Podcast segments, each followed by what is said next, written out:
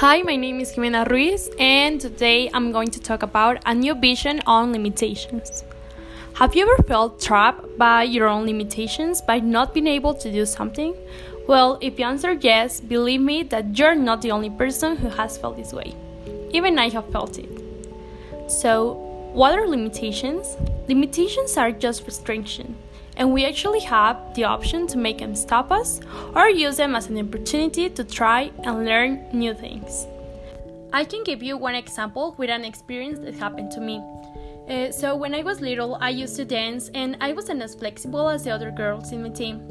So, to compensate that, I used to train in my house all the week with the resources I had at home, and of course, I got better. But suddenly, I got an injury in my leg which made me lose all my progress and I couldn't even dance like I did before.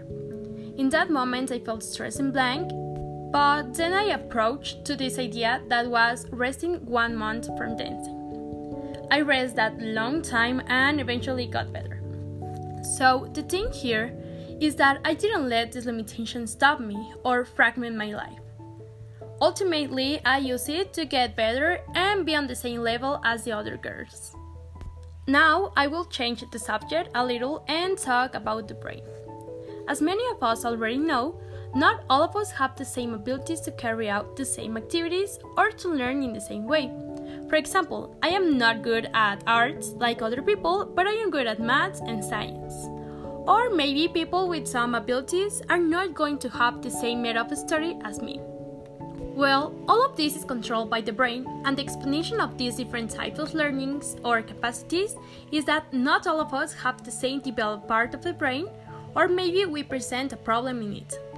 For example, you can develop more the parietal lobe, which is responsible for the language and touch, or the occipital lobe, which is responsible for the visual processing, or maybe the frontal lobe, which controls the thought, memory, and behavior. And we can say this about all the parts of the brain. Maybe if you feel stressed because you can learn the topics of the most difficult exam, always remember there's a way to do it. For example, you can ask for help, go to extra lessons, but always encounter many ways to solve this problem and get the supplies you need to be better. In conclusion, we have to understand that not all of us learn in the same way or do things exactly the same, and that's not bad since that makes us unique. Also, we need to try see limitations as a new opportunity to learn to do new things and expand our vision on how we can collectively help us in our lives and not see everything as something to restrict ourselves.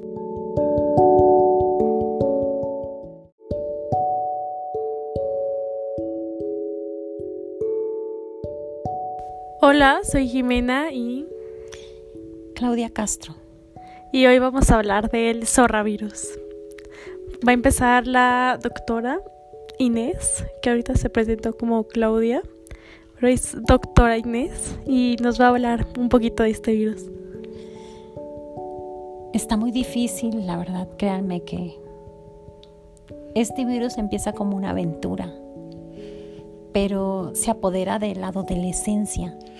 Esos adolescentes que, pues la verdad, no tienen valores, no tienen reputación, caen en este virus, en el coronavirus. Eh, ahorita la doctora, perdón, tiene dislexia. es zorravirus. Perdón, la dislexia.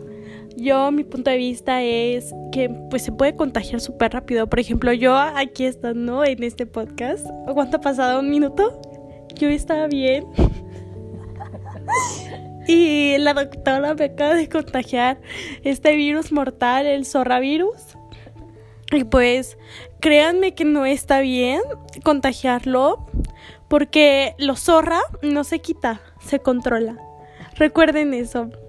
Ahora vamos eh, con una testigo que está en otro lugar, pero con gusto yo voy aquí caminando, que nos va a hablar un poquito más de qué es este zorravirus. Aquí está nuestro testigo y nuestra primera paciente en el mundo.